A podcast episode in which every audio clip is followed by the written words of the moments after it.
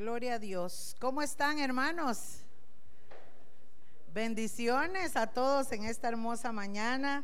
Me da mucho gusto mirarles. Se ven muy lindos desde aquí, ¿eh? con sus sonrisas en sus rostros amados y eso es bueno porque somos agradecidos y estamos aquí por la misericordia del Señor. Amén.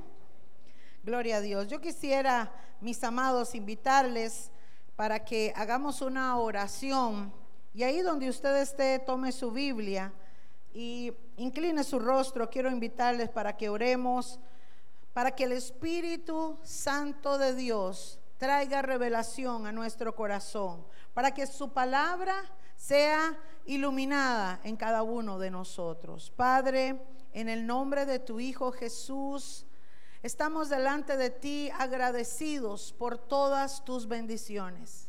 Mi Dios, nos presentamos también con nuestros corazones abiertos para recibir tu palabra.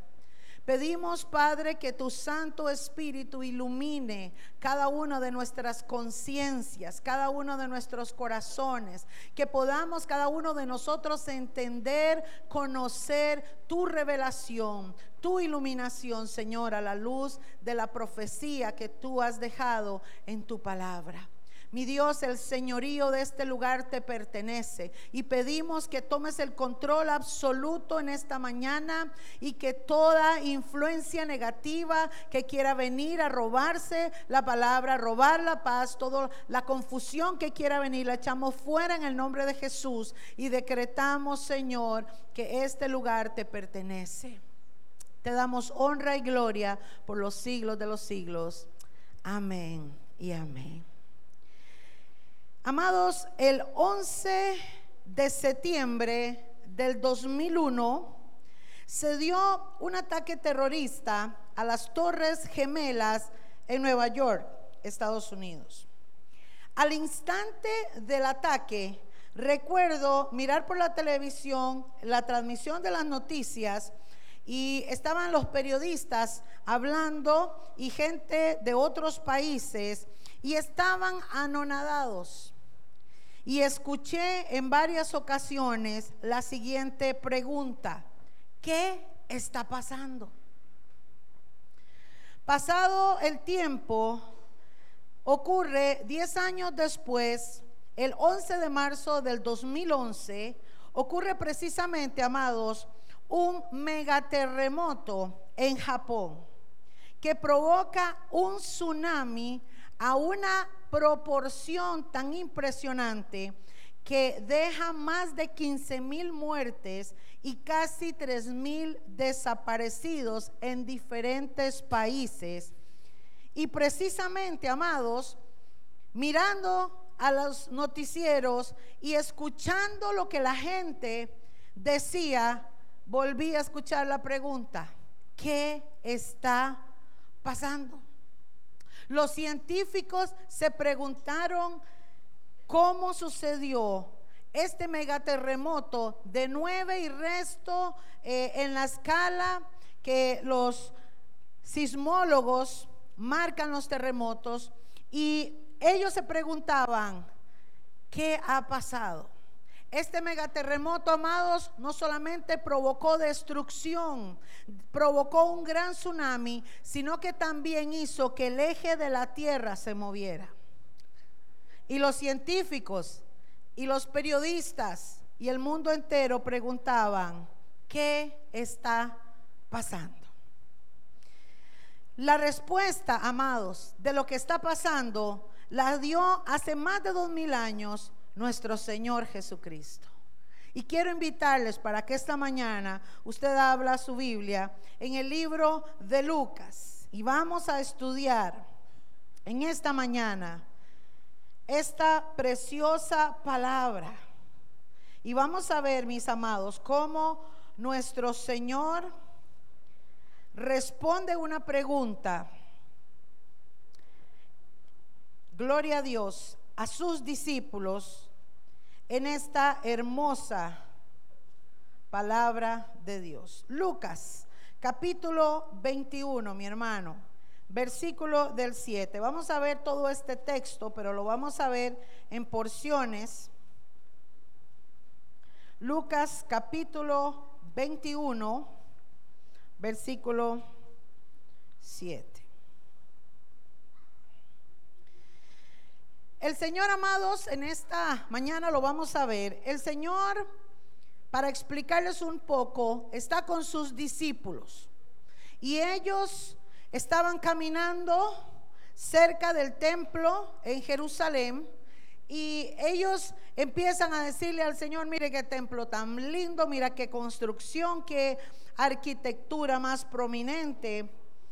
Y entonces el Señor les dice que ese templo va a ser destruido y ellos entonces se intrigan y preguntan, Señor, ¿cuándo serán estas cosas?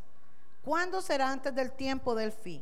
Y por eso en el versículo 7 dice, y le preguntaron los discípulos diciendo, Maestro, ¿cuándo será esto? ¿Y qué señal habrá cuando estas cosas estén para suceder. Entonces, verso 8, dijo el maestro, mirad que no seáis engañados, porque vendrán muchos en mi nombre diciendo, yo soy el Cristo, el tiempo está cerca, mas no vayáis en pos de ellos. Verso 9, y cuando oigáis de guerras y sediciones, que significa motines, rebelión, revolución, gente que hace alboroto en las calles, dice, no os alarméis porque es necesario que estas cosas acontezcan primero, pero el fin no será inmediatamente. Amados, cuando los discípulos le preguntan a Jesús, ¿cuándo serán las cosas?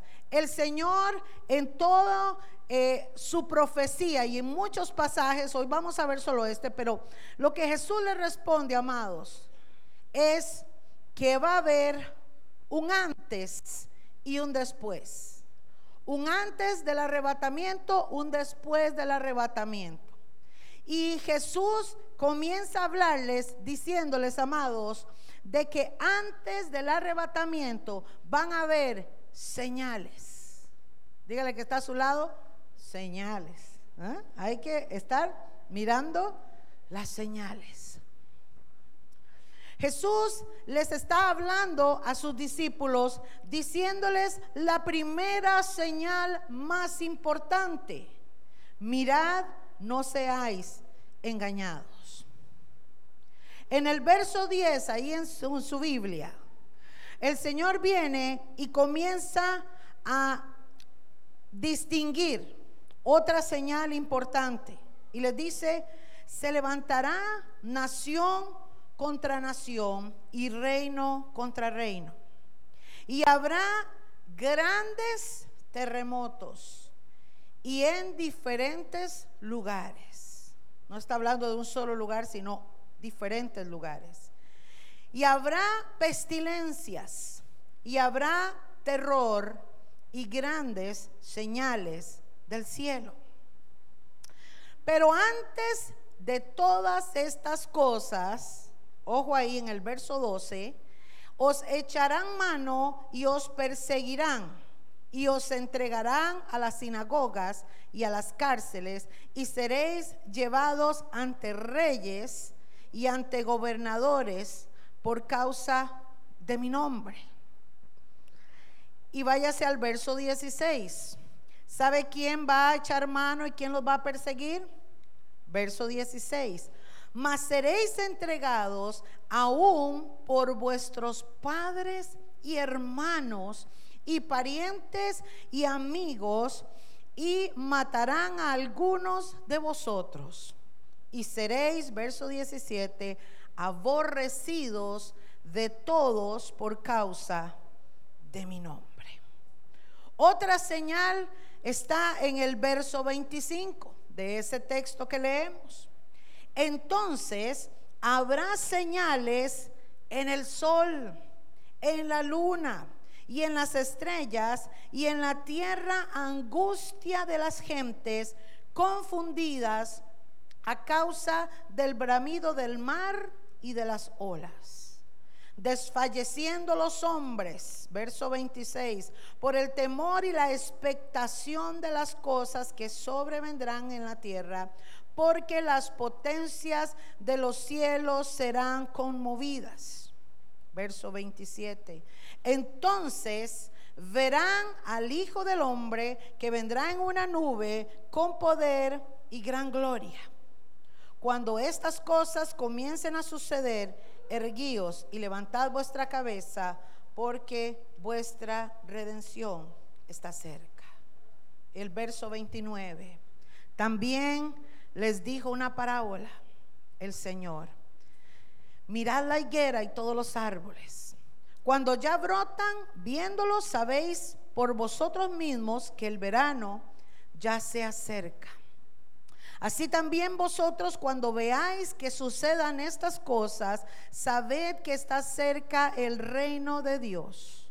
De cierto os digo, dice el Señor, que no pasará esta generación, o sea, la generación que va a ver todas estas señales, hasta que todo esto acontezca. Porque el cielo y la tierra pasarán, pero mis palabras no pasarán.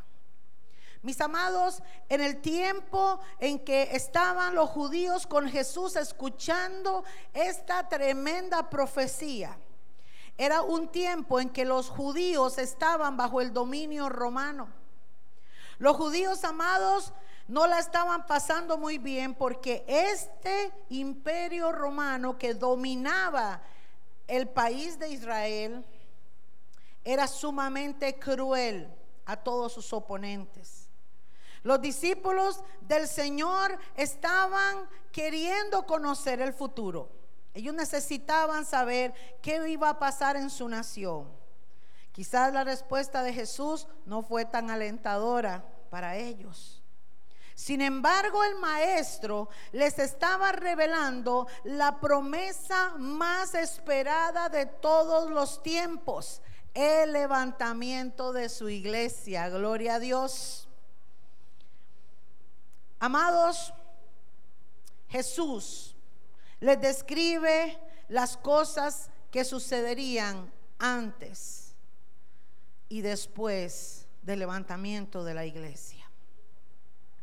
Y vamos a ver algunas señales que hoy están visiblemente, amados, ante nuestros ojos, de tal forma que usted puede entender, amados, que la palabra del Señor permanece para siempre. De que el cielo y la tierra pasará, pero las palabras del Maestro no pasarán. Y es el mismo de ayer, de hoy y por los siglos. Una de las señales, y es la primera que encabeza este texto, amados, y Mateo capítulo 24 también redacta lo mismo que Lucas 21 y la primera señal que Jesús advierte a su pueblo, a sus hijos, a su iglesia, es mirad que no seáis engañados. Porque muchos vendrán diciendo, yo soy el Cristo. Amados, y es que precisamente en este tiempo lo que más está reinando, y ponga atención a esto, es la confusión de la fe que tiene mucha gente. El mirar que nadie os engañe era una advertencia, una alerta que el Señor hacía a sus discípulos, a sus seguidores, sabiendo que dos mil y resto años después nosotros íbamos a escuchar esta palabra y el Señor está advirtiendo, mirad que nadie os engañe. Porque hoy, amados, la, la, fe del cristiano está titubeando. Porque cuando escuchamos a líderes cuando escuchamos a pastores o gente que predica la palabra y se contradicen, comienza mucha gente a dudar. Pablo le había escrito a su gente en una de sus cartas. Pedro también lo advierte en una de sus cartas y dice, el espíritu del anticristo se manifiesta Igualmente la apostasía. ¿Sabe qué significa apostasía, amados? La apostasía significa cambiar, negociar. Es negar la fe cristiana o abandonar las creencias en las que uno ha sido educado. Y en este tiempo, amados, el espíritu del anticristo está golpeando la iglesia. Y ponga atención, le voy a explicar por qué. Porque el anticristo personificado todavía no está, pero el espíritu del anticristo lo que está trabajando en la iglesia es lo que está haciendo, está llevando a la iglesia a un procedimiento que se va a manifestar después del arrebatamiento. Le voy a explicar en palabras ticas, porque ya los veo hermanos que están rascando la cabeza. Escuche esto. Es necesario que el espíritu del anticristo traiga confusión y empiece a hacer que los cristianos titubeen la fe para que pierdan el enfoque en el cual Jesucristo nos ha llamado, para que se queden en la gran tribulación y una vez que está el anticristo personificado, dice la Biblia, en la gran tribulación va a traer dominio. Porque la gente está tan confundida que ya no sabe ni qué creer. Y cuando la gente pierde la fe y pierde el fundamento de la fe que tiene que tener, amados, los cristianos, cuando no estamos bien cimentados en la fe, va a venir la confusión. Y cuando viene la confusión, la gente le dice amén a todo. Y cuando aparezca el anticristo, y cuando este hombre aparezca vestido como un hombre de fe, como un hombre de milagros, dice, amados, que va a engañar al mundo. Por eso el Señor también alerta y dice, mirad que nadie os engañe, porque aun si fuese posible a los mismos escogidos, va a engañar. El engaño, el espíritu de engaño está en su mayor apogeo en este tiempo, amados. Hoy 16 de septiembre del 2018. Estamos mirando, amados, el engaño en el que la gente está atrapada. La gente está atrapada en todo tipo de engaño. Están consumidos en el gasto, están consumidos en la corrupción, están consumidos, amados, en el cansancio. La gente es más fácil acostarse a oír una prédica que venir a la iglesia. Es más fácil, hermanos, dar un diezmo o pagar una ofrenda para que oren por mí que ir a doblar rodillas. El espíritu del anticristo está trabajando y amados. Y lo peor es escuchar gente que se llama cristiana, gente que dice que ama a Dios, que de momento dicen, ya yo no sé si Dios existe.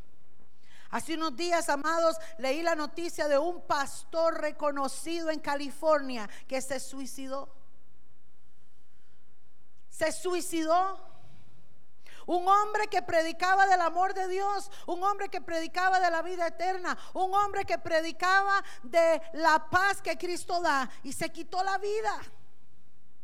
Porque amados, pararse adelante y dar una gran elocuencia, una gran oratoria en palabras es muy fácil, amados, pero vivir realmente conforme a la normativa y regla que dice la palabra no es cualquiera. Por eso dice, amados, que el reino de los cielos se hace fuerte y solo los valientes lo van a arrebatar, hermanos, porque hay que tener carácter, hay que tener firmeza y dignidad para decir, yo voy a seguir a Cristo y sus pasos tal y como Él lo estableció. Es necesario, amados, que veamos que las señales cada vez que hablamos de las señales antes de la venida del Señor, cada vez son más claras y más fáciles de entender porque las estamos viviendo. Mirad que nadie os engañe. Fíjense en que no sean engañados. Amados, hoy aparecen hombres haciendo milagros, hombres que manejan masas y la gente les sigue. El Señor dice, cuando digan, yo soy el Cristo o yo soy el Mesías, no le hagan caso, huyan. ¿Sabe por qué el Señor advierte eso, amados? Porque eso es lo que va a hacer el anticristo. Cuando aparezca este hombre, el anticristo va a jalar a, toda a todo el mundo, las masas, porque va a decir, yo soy el Mesías. Y la Biblia dice, amados, que este hombre llamado anticristo, la Biblia le llama anticristo, el mundo lo va a ver como el político que trajo arreglo al mundo. El mundo va a hablar y la gente en el planeta va a decir, wow, qué clase de hombre, qué carismático, qué inteligencia, le dio solución al mundo. Porque la gente será engañada. El Señor habla de señales, señales antes. Y estas señales, amados, van en progresión. Yo quiero que usted pueda comprender esto. Las señales que la Biblia describe antes del arrebatamiento son señales que se van a dar en progreso. Por ejemplo, siempre han habido terremotos, sí, pero ahora vienen en progreso, más fuertes, más constantes, más simultáneos. Ya antes, allá se oía un terremoto al mes en tal lugar. Ahora en un día se dan tres, cuatro en un mismo lugar. La semana pasada lo vimos. Tembló en Perú, creo que en Chile, en Panamá, en cuestión de dos horas. El Señor alerta de las guerras. Dice, cuando oigáis de guerras, de sediciones, de motines, estamos viendo en los países amados y escuchaba en esta semana en CNN que pusieron de título a una noticia. Centroamérica está toda en conflicto. Todos los países están en conflictos. Hay huelgas todos los días, manifestaciones todos los días. Jesús estaba diciendo, cuando oigáis de guerras y sediciones, de motines, de rebeliones, de revoluciones, no se alarmen, esto tiene que pasar. Es una señal que el Señor dijo, la van a ver y la tienen que ver con sus ojos, porque es el tiempo donde ustedes se van a dar cuenta que mi venida está cerca la intolerancia, la impaciencia y la insensibilidad va a ir en aumento, hermanos. Ahora leí que la huelga se dieron vacaciones ayer y hoy. Mañana se van a ir a acampar al frente de la Asamblea Legislativa. Amados, aquí en nuestra nación no hemos llegado a la sangre. Y esto lo venimos predicando hace dos años. Todavía no hemos llegado a la sangre. Pero se va a llegar, sí, sí se va a llegar. Jesús habla y dice, se va a levantar nación contra nación. Fíjese que primero habla de las guerras y de los conflictos internos con las ediciones, pero ahora ya habla de nación contra nación, reino contra reino. Amados, lo hemos hablado en otras ocasiones, los países y los países más grandes desarrollados como Rusia, como China y como Estados Unidos están armados hasta los dientes.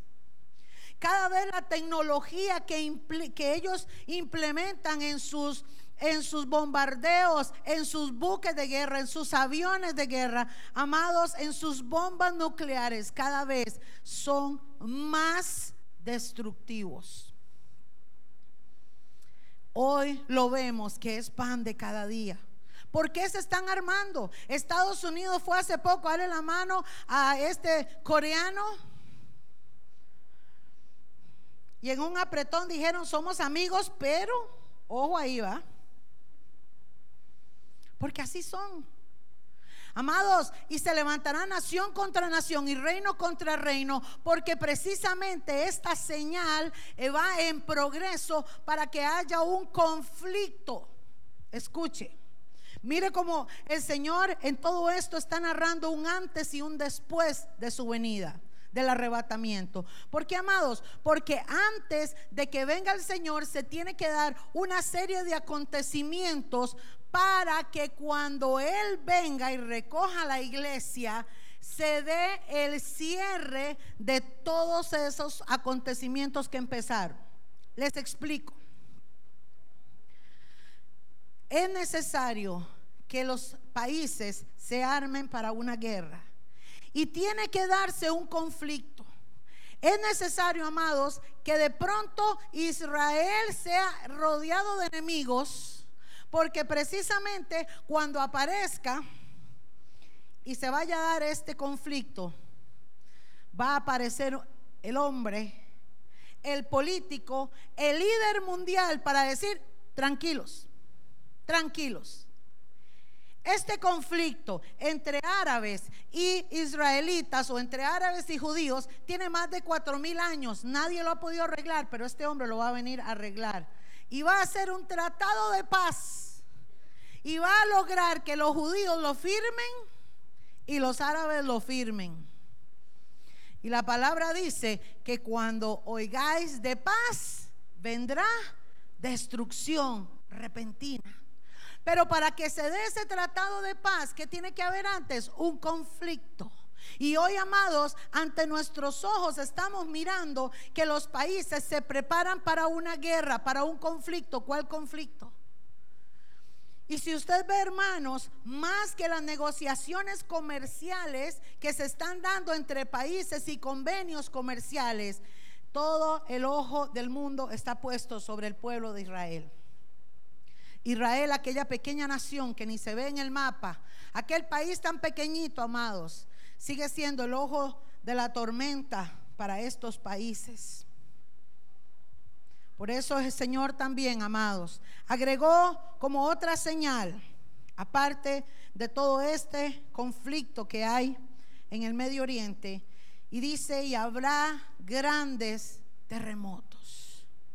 Amados, en diferentes lugares. La tierra, mis amados, está desequilibrada. Los científicos están anonadados.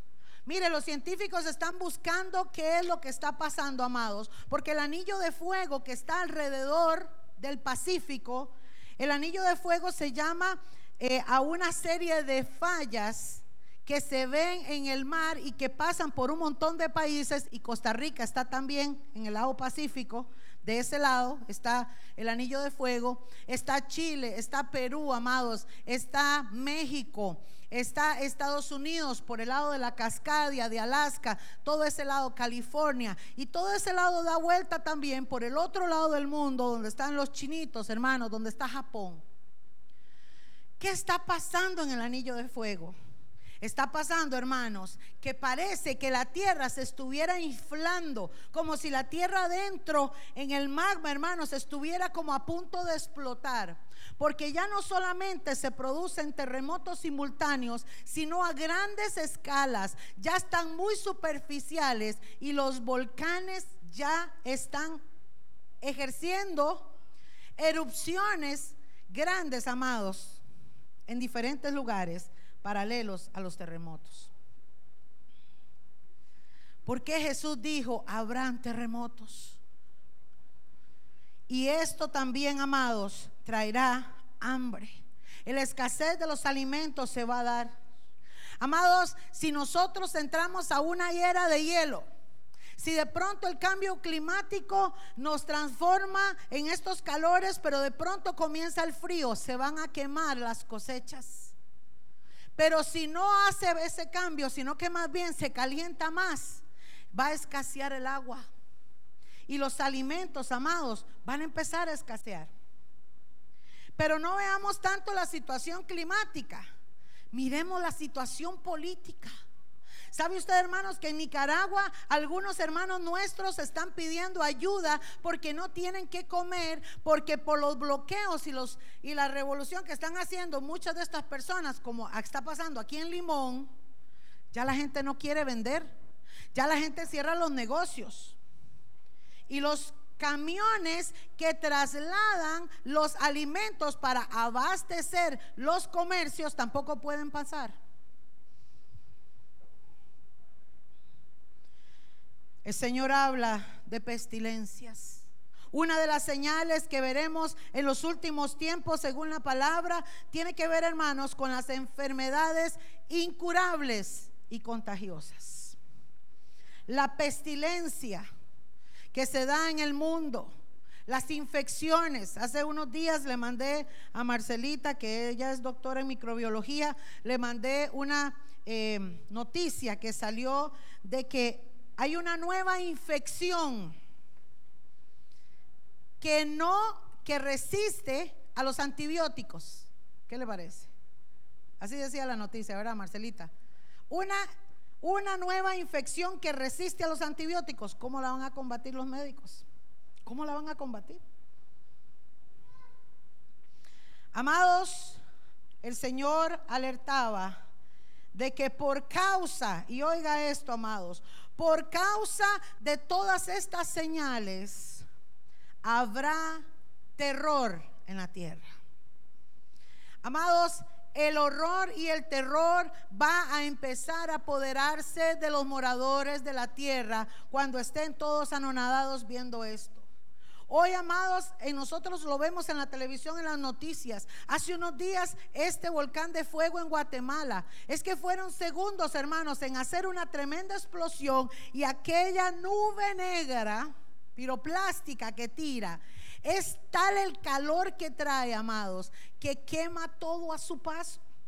La gente que murió, murió quemada.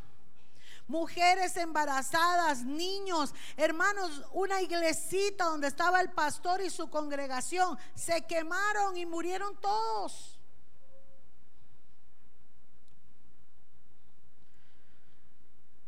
¿Qué pasa? ¿Qué está pasando en la tierra? Y el Señor anuncia que el horror y el terror que vivirán los moradores de la tierra en las señales antes de la gran tribulación o antes de la venida del Señor, amados, también se añade a grandes señales en el cielo. Yo no sé si usted ha notado en estos días, pero a veces se forman unas nubes bien extrañas. ¿Ah? Hace unos días, hermanos, no sé si fue antiero por ahí en Heredia, un remolino. Yo desde que era niña he visto remolinos, sí, sí se han dado remolinos, pero no a la magnitud que se ven ahora. Ayer aquí estábamos abajo, no sé si vieron después, aquí en el parque, después de los desfiles. Se vino una tormenta y de pronto, mire, llovió para allá, luego llovió para acá y luego llovió para acá. Va uno a la casa a ver por qué ventana se metió el agua, porque ya toda la casa está expuesta. Hay tormentas. Amados, las señales en los cielos que se están dando tienen anonadados a los científicos. Las señales que se dan en el sol tiene anonadados a los científicos. Vemos, amados, meteoritos de gran tamaño que entran a la tierra. Otra señal que el Señor habla, y ponga atención a esta, es la persecución. Dice, os echarán mano y os perseguirán. Los van a entregar, amados, a las cárceles, van a ser llevados ante los gobernadores, decía el Señor, por causa de mi nombre. Y es que, amados, estamos en un tiempo donde está comenzando la persecución de los hijos de Dios, porque ahora el mundo le llama a lo malo bueno y a lo bueno malo. Y cuando tú y yo vamos a defender la palabra y los principios, nos van a echar a la cárcel. Y ahí, amados, es donde va a empezar el filtro. Y nos vamos a dar cuenta quién sí es de verdad hijo de Dios y quién no. Qué triste, hermanos. Hermanos, Jesús estaba diciéndole a los discípulos, no para asustarlos, sino para alertarles e informarles las cosas que iban a venir.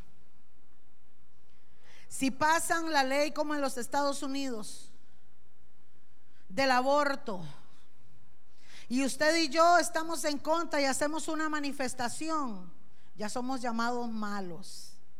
Si amados aprueban la ley de que la iglesia satánica se establezca en esta nación y que vengan y ellos repartan sus libritos para enseñarle a los niños a una adoración directa a Satanás y usted se opone, va a tener problemas. Porque ahora, amados, los que llamamos a lo bueno, bueno, somos los malos.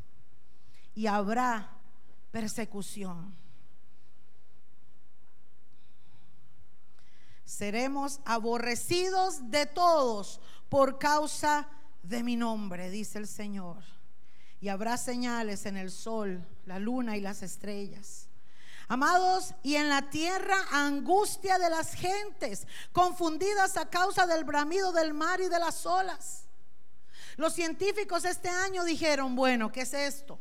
Se supone que de julio a diciembre, en todo el trayecto donde nosotros vivimos en el Mar Caribe, las tormentas que vienen del continente africano pasan al mar y se van formando una que otra. Pero hermanos, vienen de tres en tres.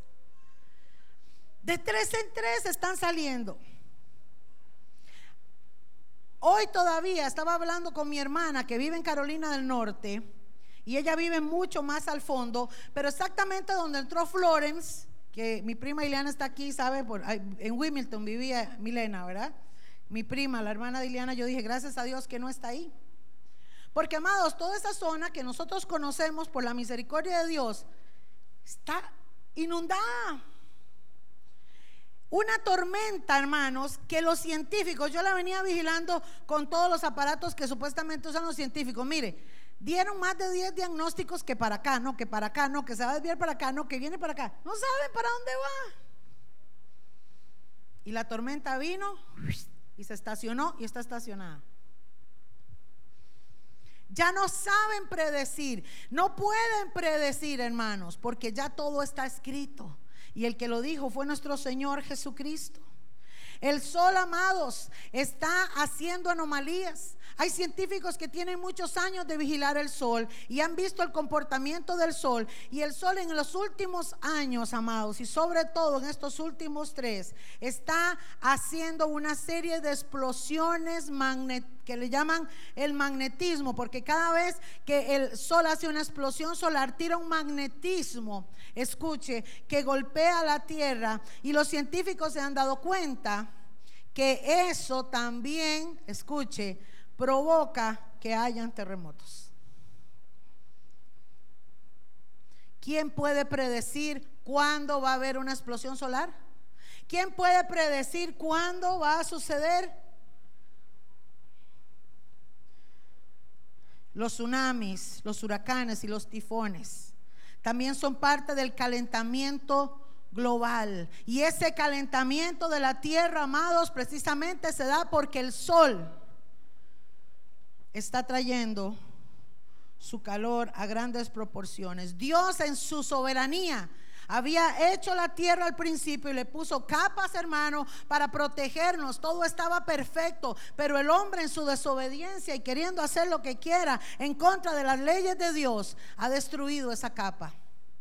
Y hoy, amados, es la consecuencia. Señales en el cielo, en la tierra, en la economía, en la gente, en la depravación, en la desvalorización moral a la que está llegando el mundo, amados, llamando a lo malo bueno y a lo bueno malo. Y el mal ganará terreno cada día hasta que suene la trompeta.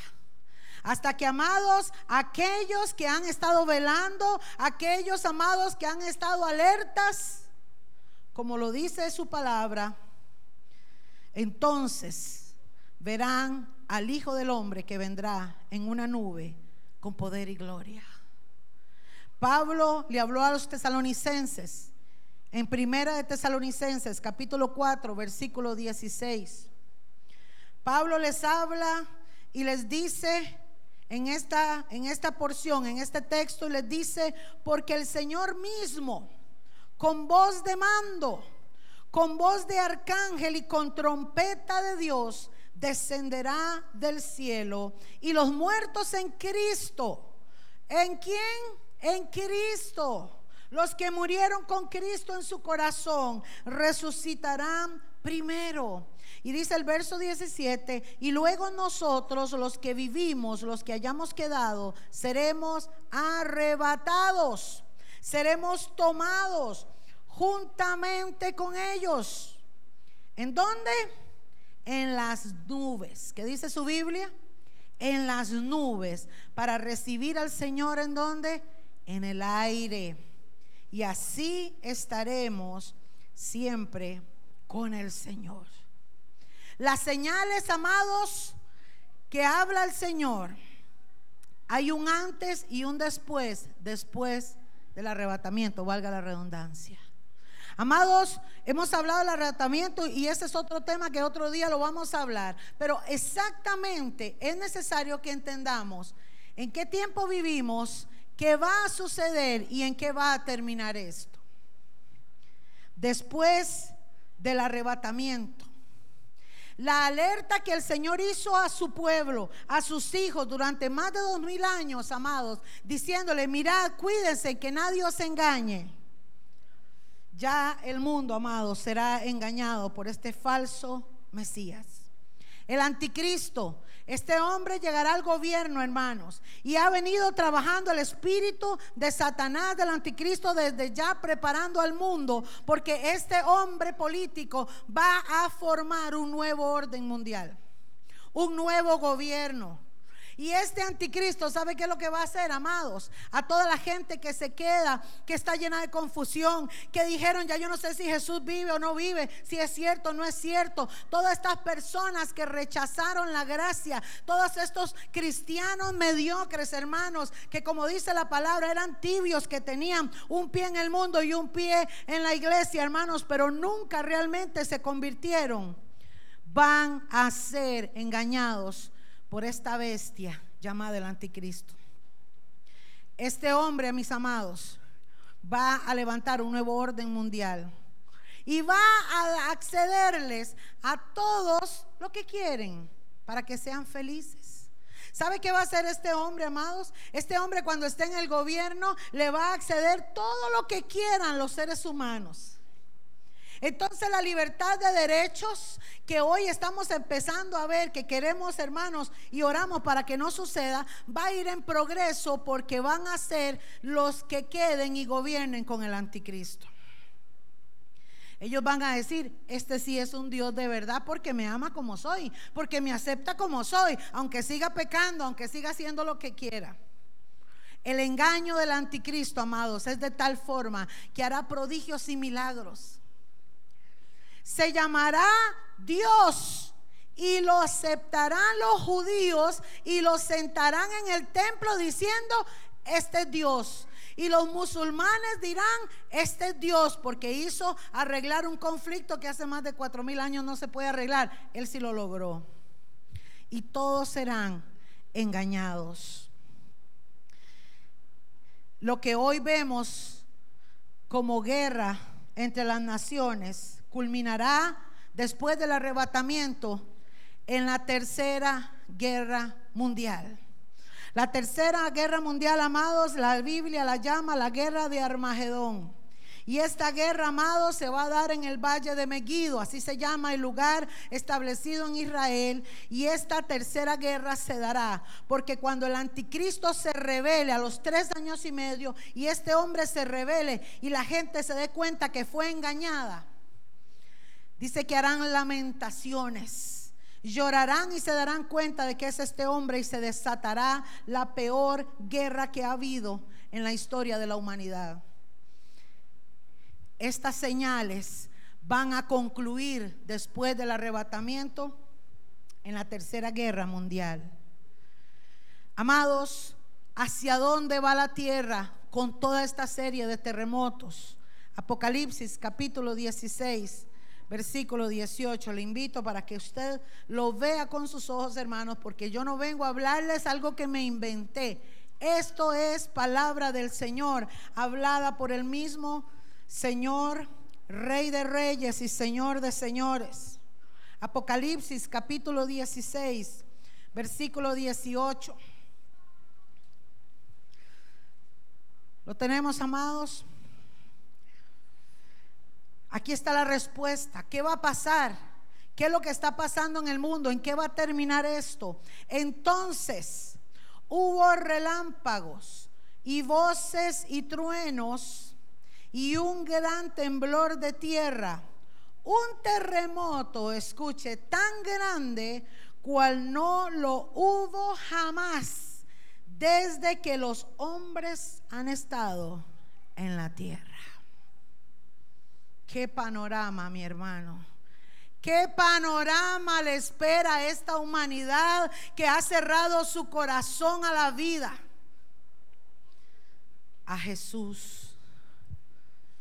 El hambre y la pestilencia que hoy son señales, donde culminarán? Apocalipsis capítulo 6, versículo 8. ¿Cómo concluirá, amados?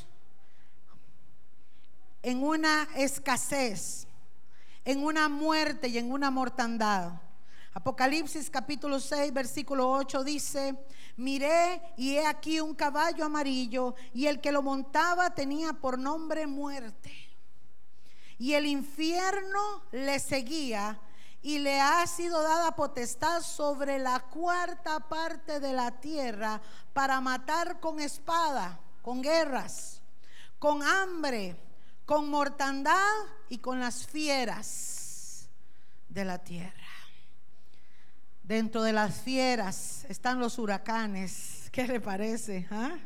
Son monstruos. Mire hermano, este huracán, eh, yo estaba viendo que mientras estaban creo que habían cinco en el Atlántico y entre ese Florence, que es el huracán que está llegando, que está ahorita en Carolina, ya los restos. Por el otro lado, en el Pacífico, amados, habían otros seis em, huracanes. Pero había uno, hermano, que en estos momentos está destruyendo, en estos momentos que le estoy hablando está destruyendo, y es el tifón Manguk, así se llama. Y se llama tifón, amados, porque este Florence llevaba viento de 175 kilómetros por hora. Pero este tifón que está golpeando Finlandia, Taiwán, Hong Kong, amados, está llevando vientos de 285 kilómetros por hora. Pastora, yo no entiendo eso, le voy a explicar. En diciembre o en enero, cuando está aquí ventoso, una ráfaga de esas fuerte que usted lo despierta o se asusta porque hasta que suena, puede tener unos 70 kilómetros por hora, poniéndole mucho. Aumentele 285 kilómetros por hora. Florence no hizo mucho y ya van 13 muertos. ¿Qué pasará, amados, ahora en estos momentos allá? Pero pregúntese, ¿sabe qué va a pasar después del arrebatamiento? Si el descontrol, amados, ha comenzado ahora, ¿cómo culminará esto? El hambre y la escasez de alimentos, amados, será terrible en ese tiempo. Y eso que no les voy a hablar mucho, pero también hablamos del agua. La Biblia dice, amados, que en uno de los juicios que vendrán después del arrebatamiento va a haber escasez de agua, porque el agua dulce se va a convertir en amarga. Y nosotros los seres humanos no podemos vivir sin agua. Y eso va a traer muerte y destrucción. Amados, hoy los cristianos están siendo perseguidos y algunos los matan, pero todavía es una señal. ¿Sabe cómo va a culminar después del arrebatamiento? con una decapitación mundial a todos aquellos que profesen seguir a Jesús. Porque en la gran tribulación mucha gente va a encontrar que nosotros conocíamos la verdad, van a buscar y van a entender que la marca de la bestia va a ser impuesta y ellos van a decir, no me la pongo y con su propia vida tendrán que pagar, amados. Por eso la importancia de que tú y yo hoy le demos la gloria a Jesucristo, que por su sangre preciosa te limpió y esa sangre pagó, amados, todo pecado y todo lo que había en tu contra, toda, toda aquella negociación de maldad que Satanás había hecho para darte muerte. Jesucristo la llevó a la cruz del Calvario y pagó por tu vida. Y es necesario que tú y yo reafirmemos nuestra fe y exaltemos el nombre del Señor en santidad día y noche en estos tiempos. Y amados, habrá señal en el sol, en la luna y en las estrellas, pero después del arrebatamiento, esto va a suceder. Apocalipsis 16, donde estábamos ahora, en el capítulo 16, versículo 8. Mira lo que dice, amados. Apocalipsis 16, 8. Una de los juicios de Dios que hoy vemos como una señal que más o menos afecta. Mira lo que va a suceder en el tiempo de la gran tribulación. El cuarto ángel derramó su copa sobre el sol, el, al cual fue dado quemar a los hombres con fuego. Amados, ya ahí no va a haber ni estratosfera ni nada, todo se fue. Verso 9, y los hombres se quemaron con el gran calor y blasfemaron el nombre de Dios que tiene poder sobre estas plagas. Amados, es que les van a venir las plagas que hoy vemos eventualmente, van a llegar en un día. Y no se arrepintieron para darle gloria. Y el quinto ángel derramó su copa sobre el trono de la bestia y su reino se cubrió de tinieblas y se mordían de dolor sus lenguas. Eso es lo que va a pasar con los moradores que queden, amados, en la gran tribulación y blasfemaron a Dios, al Dios del cielo por sus dolores y sus úlceras, porque el calor del sol, esas señales que hoy vemos que nos anuncian que Jesucristo viene pronto, amados, cuando venga el juicio, va a ser terrible porque sus cuerpos serán de llagas, se llenarán de llagas a causa de las quemazones y de, de los calores que vendrán. Amados, Jesucristo nos anunció y lo hizo con sus discípulos de que había un antes y un después del arrebatamiento. Hoy el Señor, amados, nos quiere decir con su palabra que Él en su gran misericordia te ha llamado. Tú estás en este tiempo en una conciencia, amados, aquí ecuánimes, para decidir qué camino queremos tomar. Es necesario, amados, que valoremos la vida, que valoremos la salvación, Dios cuando nos mostró todas estas cosas, el Señor Jesús cuando le habla a sus discípulos, no quería asustarlos, hermanos, quería alentarlos, quería motivarlos. Y por eso Jesús les dice, pero cuando estas cosas comiencen a suceder, cuando usted y yo veamos estas señales, levanta tu cabeza, iglesia, levanta tu cabeza, hija de Dios, levanta tu cabeza, hijo de Dios, porque vuestra redención es está cerca, porque Dios no te hizo ni te creó para el día de la ira. Dios no te llamó ni te diseñó para que tú tuvieras que quedarte a sufrir estos juicios. Dios te ha llamado para que vivas, amado, conforme a su palabra y seas propicio de aquel que te llamó y tiene una corona allá arriba en los cielos para ti. Aquel que va a venir a darlo todo, amados, con su alegría, con su ejército. Dice la palabra que Él viene a recogerte. Pero el Espíritu Santo que habita en tu corazón y en mi corazón, con el cual fuimos sellados, es el que levantará la iglesia cuando suene la trompeta. Y es necesario que el Espíritu Santo que está en ti no esté contristado. Por eso, amado hermano, esta mañana yo te insto para que tú reafirmes tu fe, para que busques la santidad y prediques la palabra del Señor ahora que hay tiempo. Y al que no tiene a Cristo, todavía Dios le está dando una oportunidad. Por eso, mi hermano, no le calles a tu primo, a tu prima, a tu hermano, a tu hermana, a tu padre, a tu madre, a tu vecino. Háblales. Pastora, es capaz que me mandan a la cárcel. Ve a la cárcel por Cristo. ¿Por qué vamos a negar su palabra? Si los discípulos, si Pablo no hubiese amado, si el mismo Pedro, y cuando Pablo estuvo en la cárcel allá con, con Bernabé, amados, con Silas, perdón. Si Pablo no hubiera estado en la cárcel por predicar la palabra, usted y yo probablemente no estuviéramos aquí. Pero Pablo, Pedro y aquellos hombres que quisieron hacer la voluntad de Dios, dice la palabra, amados, en el libro de Hechos, que después de que Pedro, Pedro fue azotado y garroteado y lo echaron a la cárcel por andar hablando de Jesús resucitado, dice que salió con gozo. Salió con gozo y dijo, gloria a Dios, aleluya. Ahora me doy cuenta que vale la pena que me mutilen y que me golpeen por causa de Cristo. Porque Jesús dice, bienaventurados vosotros los que padecéis por causa de mi nombre. Mire hermano, es mejor pasar estas tribulaciones y siendo firmes en la fe con Cristo que no esperar la gran tribulación y haber perdido la oportunidad de nuestra vida. Esta mañana, mis amados, yo les invito para que reflexionemos, para que usted haga conciencia, reafirme su fe, hermano. Yo le repito, reafirme su fe. Busque la santidad sin la cual nadie verá al Señor.